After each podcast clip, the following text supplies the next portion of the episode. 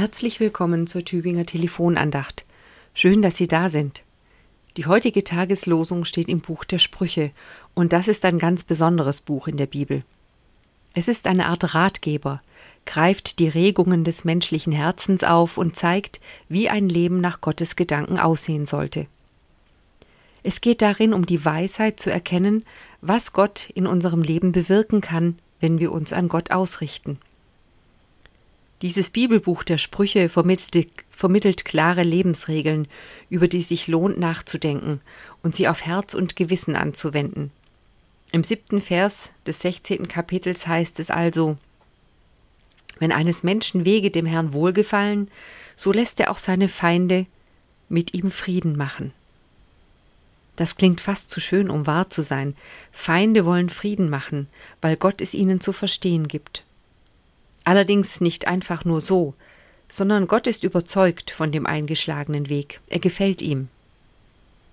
Da ist der Mensch, dessen Feinde mit ihm Frieden machen wollen, also schon in Vorleistung gegangen.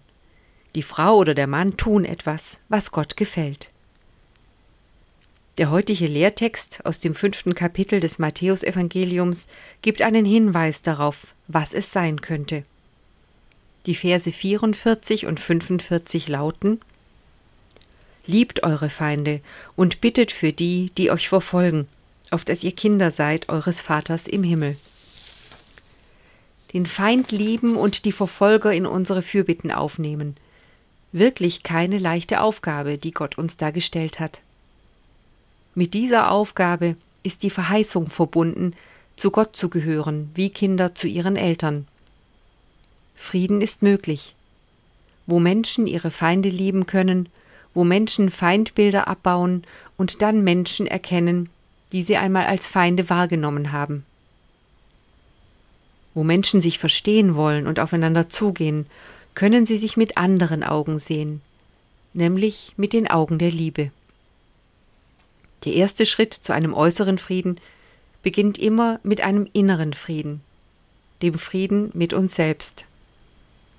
Auf dem Weg, der Gott gefällt, befolgen wir das wichtigste Gebot. Liebe deine Nächsten wie dich selbst. Manchmal halten wir vielleicht Menschen für Feinde, die eigentlich unsere Nächsten sind.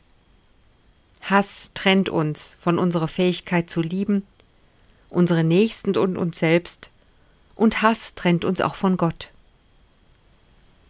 Hass wird überwunden von dem Willen, sich zu verstehen und aufeinander zuzugehen, Liebe zu riskieren, und Gottes Gebot zu folgen. Unsere Hoffnung ist, Kriege, Krisen und Konflikte können beendet werden.